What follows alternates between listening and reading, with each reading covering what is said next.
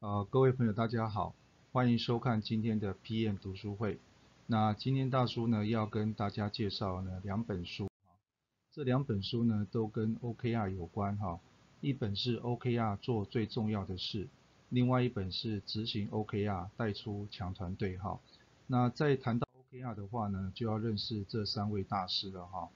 那第一位要跟大家介绍的是 Peter Drucker 哈。他是最早提出目标管理的一位重量级的学者哈。那么在他那个年代呢，他提出了这个目标管理的目的呢，主要是要提升企业的绩效哈。因为他认为绩效要能够提升的话，必须做好有效的目标管理才能做到哈。呃，可是呢，实行了一段时间之后呢，有很多的企业经理人啊，为了达成目标就不择手段哈，所以导致呢，MBO 的制度呢。在那个年代呢，有开始出现了一些示威的状况了哈。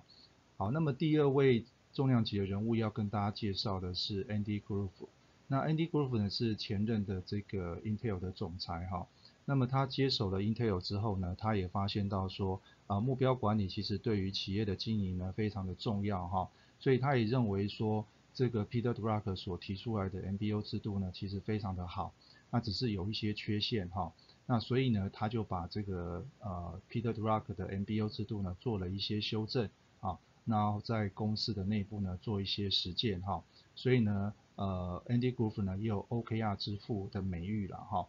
好，那么第三位重要的人物呢就是呃做最重要的是这本书的作者 John Doerr 哈，那么他在一九七四年的时候加入了 Intel。啊，所以他也发现到说，Andy Grove 所提的这样的一个 Intel 内部的 OKR 制度呢，非常的棒啊。所以呢，之后呢，他离开了 Intel 之后呢，他决定要把 OKR 呢发扬光大。好，他所以他创办了一家公创投公司哈，在致力于推广 OKR 哈。那么一直到一九九九年，Google 当时刚成立的时候呢，啊，这两位创办人哈，就是布林跟佩吉哈，就找上了 John Doerr。那么希望 John Doerr 呢，把 OKR 这样的制度呢，也落实到所谓的 Google 的体系，让 Google 能够啊继续的往前成长哈。这个大概就是 OKR 呢演化的一个过程哈。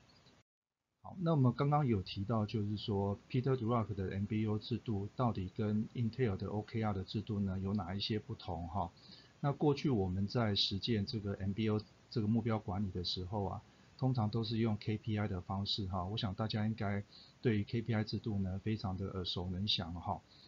那这样的 KPI 制度呢，基本上都是跟你的薪酬结构哈去绑在一起的。所以刚刚也提到了，就是很多企业的经营人为了达成目标不择手段嘛哈。所以这里面会造成公司内部呢很多很多的一些冲突了哈。那所以呢这个呃 Intel 的这个 Andy Grove 呢，他也做了一些改良改善哈。那首先，他就是把这样子的一个薪酬跟薪酬挂钩的部分呢，先把它取消掉哈。也就是说，我们的呃重点是放在就是说，我们的目标设定好之后啊，怎么样实践的呃实际上去把这个目标能够实践它哈。所以呢，他把这个时程也缩短了哈。过去的 KPI 制度可能到年底的时候呢才来做 review 哈。那么 Intel 这边的做法是把它。把时程缩短了，可能是 monthly、quarterly 来做一些 review，而且呢，这些目标跟 key result 呢都是公开透明化的，好，所以这个是两者之间呢简单的一个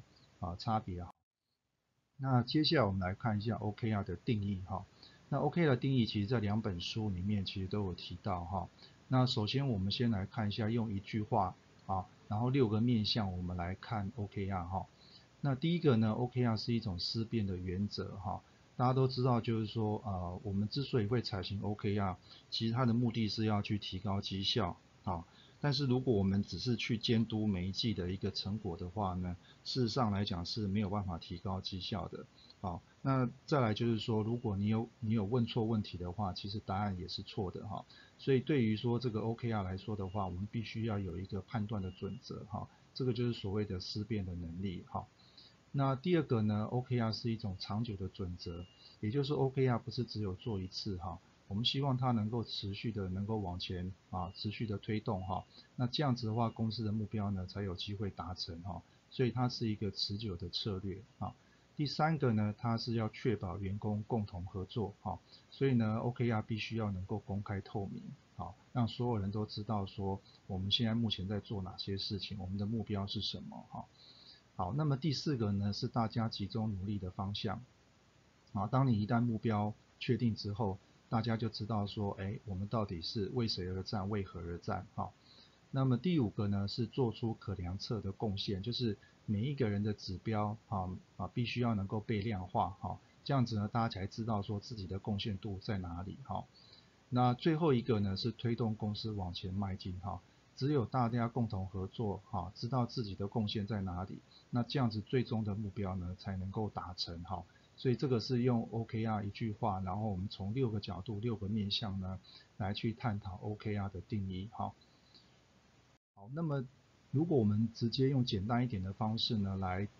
定义 OKR 的话呢，其实呢所谓的 O，那其实就代表 Objective，啊，就是目标的意思。那目标呢，其实就是想做什么啊，就是 what 哈，所以我们在设定目标的时候呢，有几个基本的原则哈，就第一个，这个目标非常的精确啊，而且它的品质要考虑哈，第三个，它是有实现的可能，第四个呢，它要能够鼓励士气哈，所以呢，这个目标呢，要稍微有一些宏观啊，要有点远大哈。好，那么再来 KR 所代表的意思是什么呢？KR 就是 Key Result。啊，就是关键的成果，也就是说，我们目标一旦设定好之后，那我们要怎么样达成目标呢？所以它必须要被量化啊。那一个目标呢，通常含两到五个关键成果哈。这个是从字面上我们来做一个定义哈。好，那么目标要能够被设定的话呢，其实呢，你有很重要的三件事情呢，必须先做到哈。所以我们把它比喻成是 OKR 的三大基石哈。那么第一件事情就是公司的这个 mission，好，这个 mission 就是企业的一个核心的宗旨，也就是这个企业存在的一个理由，好，所以这件事情必须要先大家都能够了解，好。那第二个呢是 vision，就是愿景，就是企业成长的方向，好。那第三个呢是策略，策略就是创立 OKR 的背景脉络，啊，也就是我刚刚前面所提到的为谁而战，为何而战，哈。如果这三件事情没有做好的话，那目标如何去设定出来呢？好，那这个目标就没有办法跟前面这三大基石呢去做一些有效的连接哈。所以呢，这这三件事情呢，对于啊高阶主管来说，对于老板来讲，其实是非常重要的哈。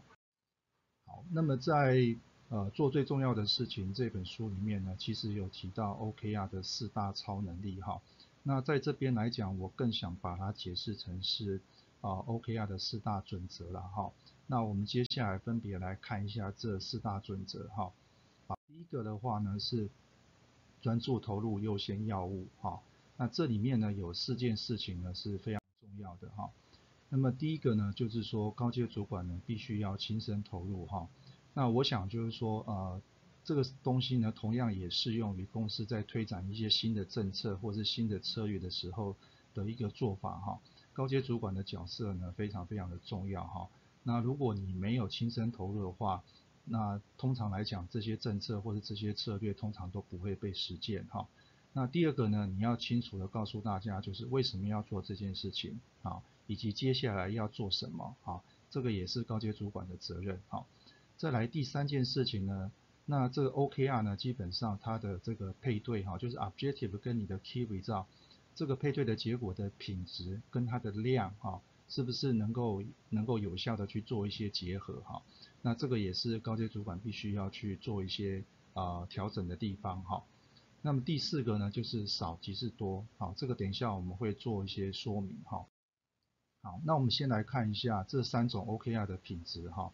那同样的目标都是要赢得印第五百大赛哈。那各位可以看一下画面左边哈，就是在关键成果的部分呢。各位可以发现到说，为什么这个是差评呢？各位发现到就是说，它其实没有一些数据啊，没有数据哈，所以这个是最不好的一种 OKR 哈。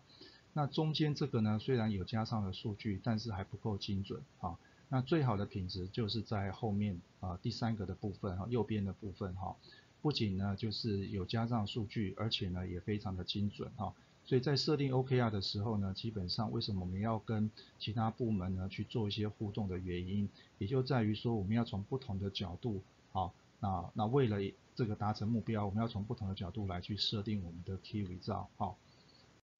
好，那么再来第四个呢，少即是多哈。那少即多这边我们借用一下 Google 的创办人啊 Larry Page 所讲过的一句话，他说啊，成功的组织必须要用多一点的木材做好少数的几支箭。好，也就是说我们刚刚讲的为什么呃很多公司呢常常会说我们要做 Top Three 或是 Matrix Three 哈。那这个这个的意思就是说要集中资源啊，因为资源有限嘛哈，要集中火力要聚焦。啊，所以千万不要认为说我们定了很多目标，很多的 key result，这样公司的成效绩效就会好。事实上这是错的哈，所以要记得少即是多的一个原则哈，专心的投入在我们啊想要做的一些事情上面哈。这个是第一个部分。那第二个部分我们要谈到的是契合与连结哈，造就团队合作。那刚刚讲到就是说，OK，啊我们希望是说，呃，这个目标定出来之后，一定是跨部门、跨部。这个跨单位的一个沟通协调合作嘛，哈，那所以他这边呢举的一个例子哈，这个例子呢是一个美式足球的一个案例哈，那我觉得这个同样适用于企业的部门跟部门之间的一个管理了哈，好，那我们用这个案例来跟大家做一个说明哈，那比如说这个总经理的责任是什么？总经理的责任就是要帮球队的老板来赚钱嘛，啊，所以呢他会有两个关键成果哈。第一个呢是赢得超级杯，好，那赢得超级杯这件事情呢就会变成是总教练啊总教练的目标了，好，那总教练呢一个总教练能够能够就真的把所有事情做完吗？当然不可能哈，所以他必须要依靠底下的几位教练来帮他协助他一起达成哈，所以他的关键成果呢就变成底下啊三位教练他们的一个目标了啊。那他们的目标底下呢，就会有他们想要做的一些关键的成果哈。好，那么以以此类推哈，所以呢，在我们企业的组织里面来讲的话，也可以 follow 这样的方式，好，来去设定我们的目标。那彼此部门跟部门之间，它也必须要能够能够合作哈。这就是刚刚前面讲的那个契合度的意思哈。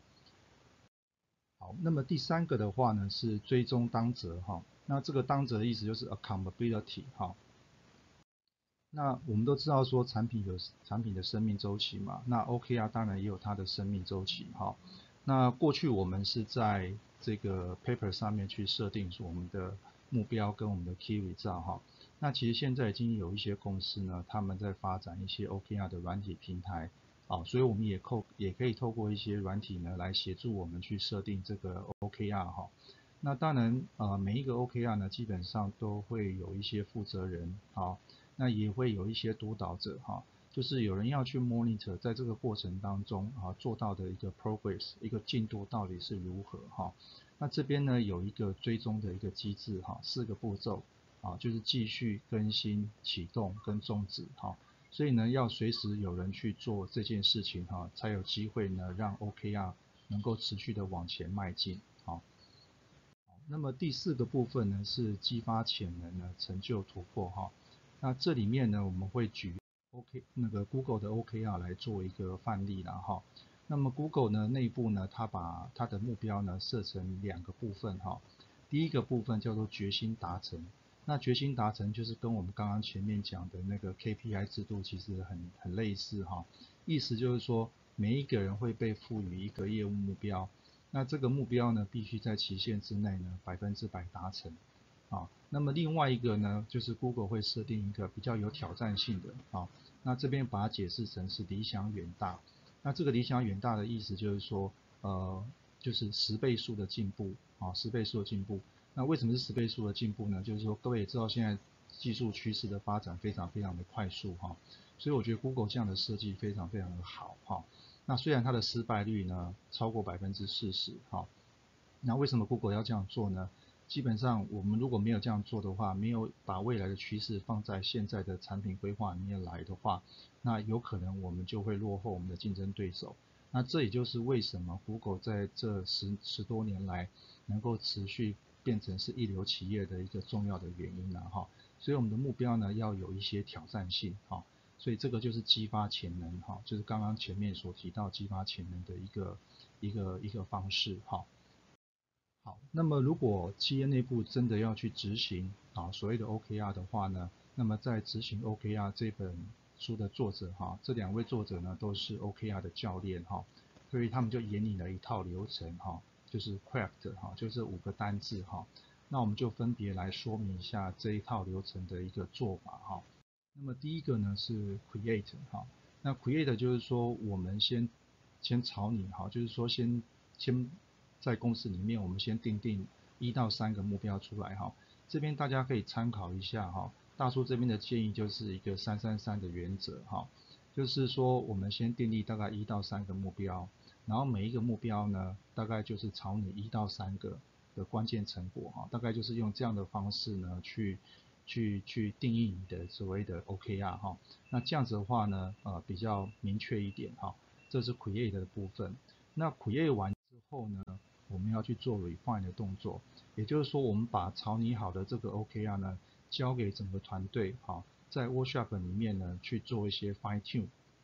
啊，就是把它调整成，就是说，因为 OKR 不是只有单一一个单位完成，它可能要跨部门，刚刚前面有提到了，它跟其他单位要有一些合作哈，所以必须要把相关人等找来一起来，大家来讨论哈，大家来讨论这个这个我们的目标跟我们的 key result 哈到底是什么，把它调整成最新的内容好。然后再来，最重要就是说要把这个 key result 的一个评分的方式，就是到底有没有做到这个部分呢？好，要去把这个评分的标准把它设定出来。好，好，第三个呢是 align，align 呢就是说，如果今天是呃老板的话呢，你必须要跟所有相关的这些团队啊去做一个会面，好，然后呢看看彼此跟彼此之间的 alignment 是不是啊这个关系呢是不是？是不是有一些这个这个依存的关系哈？然后呢，要把这个 OKR 呢做一些调整啊，那这样子的话呢，才能够达到一个最佳化的一个效果哈。比如说，它到底跟公司的目标啊，跟公司刚刚讲的那三件三大基石哈，公司的愿景、公司的使命、公司的策略能不能保持一致性啊？那这个都是主管这边呢，你必须要呃帮这个小组这个团队呢去检视一下哈。帮他们把共同的这个关键成果呢，把它定义清楚哈，彼此之间的依存关系呢，把它建立起来好。好，那么第四个步骤呢是 finalize 哈，就是把我们整个都已经呃谈好的这样子的一个 OKR 的一个流程跟它的成果呢，我们把它交给主管呢来做 finalize 做核准，核准完之后才能去实践它嘛。好，那么最后一个步骤呢就是 transmit 啊。，transmit 就是说把 OKR 呢传达出去呢，让大家都注意到哈，我们公司呢目前正在推展一个新的制度哈。这个我想，呃，就是这两位作者所提出来这个 Craft 的流程呢，其实也非常适用于就是刚刚前面我提到的，就是如果你有一个新的政策啊，新的措施想要去实践的话啊，也可以参考这样子的一个做法了哈。好，那么因为我们这个。OKR 如果要持续的往前走的话呢，事实上还要搭配另外一个工具哈，这个工具呢叫做 CFR 啊，那 C 所代表的就是 conversation，就是对话的意思哈，就是如果我们要让这个 OKR 能够持续性的发酵的话，那么管理者跟员工之间呢必须要有一些对话啊，要有一些对话，那目的呢是要提升这个绩效了哈，那第二个呢 F 所代表的是 feedback 哈。那因为我们刚刚前面讲过，就是 OKR 其实它是啊跨部门的这个几率是比较高的哈，所以呢它必须要跟同才之间呢要做一些沟通，要做一些互动，那主要是知道彼此之间的进度哈，progress 到底到哪里了。好，那第三个是 recognition，recognition 就是说对于表现好的、做得好的同事呢。我们要给予一些赞扬，哈，给一些表扬，哈，那这样子员工才会有那个动力，能够持续的往前走，哈，知道自己在做对的事情，哈，对组织是有贡献的，哈。好，那么这边呢，大叔这边把过去的 KPI 跟我们现在的 OKR 跟 CFR 这边做了一个比较了，哈。那其实最关键的地方，我认为，啊，如果 OKR 跟 CFR 要能够成功的话，我觉得企业的文化是关键，啊，也就是高阶主管或是老板的思维呢，必须要做一些改变，哈，那这样子的一个制度呢，才有机会去推广，哈。好，那么因为呢，这次皮炎读书会，哈，所以大叔这边举的案例呢，就是跟啊产品管理，哈，产品经理这边有关的，哈。那我们先分别来看一下，假设你扮演的角色是高阶主管哈，比如说是产品总监，那么你的目标可能是要管理产品的生命周期跟啊战略的一些规划。那所以你的关键成果呢，可能是要跟其他相关的部门啊或者相关的利害关系人，可能要定期的去会面啊。那再来就是说，你可能要跟其他的高阶主管啊，要去制定产品的愿景跟产品的路线图啊。那如果今天你的角色是产品经理的话，那你的目标可能是要去增加产品啊每日的曝光率哈。那么所以你的关键成果呢，可能是要去访谈用户啊，或者说呢去把目标客户的 persona 把它制作出来啊。那再来，如果你的工作呢是产品设计的话，那么你想要你的目标可能是要去增加下一代产品的互动的功能，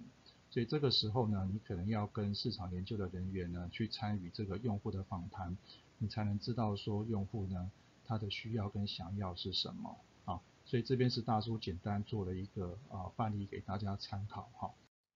好，那么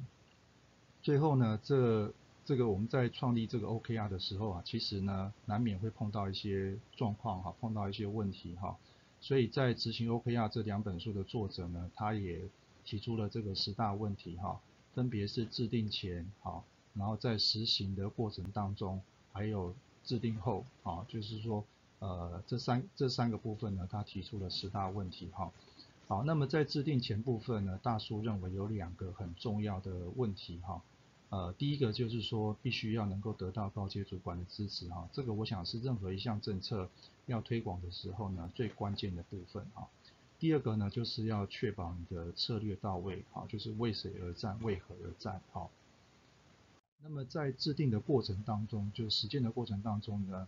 第一个大叔认为很重要的就是必须要有量化的目标好。那再来就是说，你的关键成果啊，不能够太多哈。刚刚有讲过了哈，三三三的原则啦哈。那尽量就是在五个以内啊，五个以内哈，太多也不行啊，太少也不行哈。所以这个就是在执行的过程当中呢，必须要去注意到的哈。那么制定后呢，大叔认为最重要的就是设立后就会忘掉哈，因为大家也知道说，在那一步推动很多政策到最后会失败，其实很关键的地方就是在于说。大家可能都认为是一次性的任务啊，大家都有健忘症嘛哈，那所以说怎么样让它能够持续的往前走？所以刚刚前面讲的那个 C F 八的一个这个制度呢，就非常非常的重要了啊。这个是制定后觉我觉得啊，大叔这边要提醒大家的哈，就是可以搭配 C F 八来让你的 O K R 能够持续的往前走啊。好，那么以上是这两本书的一些。啊，大叔所摘录出来的一些重点了哈。好，那么接下来是彩蛋时间了哈。那如果大大家对于做大叔所做的这一份简报呢有兴趣想要索取的话呢，啊，只要呢你扫描我们底下的这个 Q R code 哈，那留言只要超过一百个的话，那大叔就会公布下载的链接给各位。好，好，那么最后如果大家想要加入我们的皮眼读书会的话呢，也可以扫描我们的 Q R code。好，加入我们的这个呃读读书会，啊，啊，一起大家一起来读书，一起共享读书。好，以上是今天的分享，好，谢谢大家。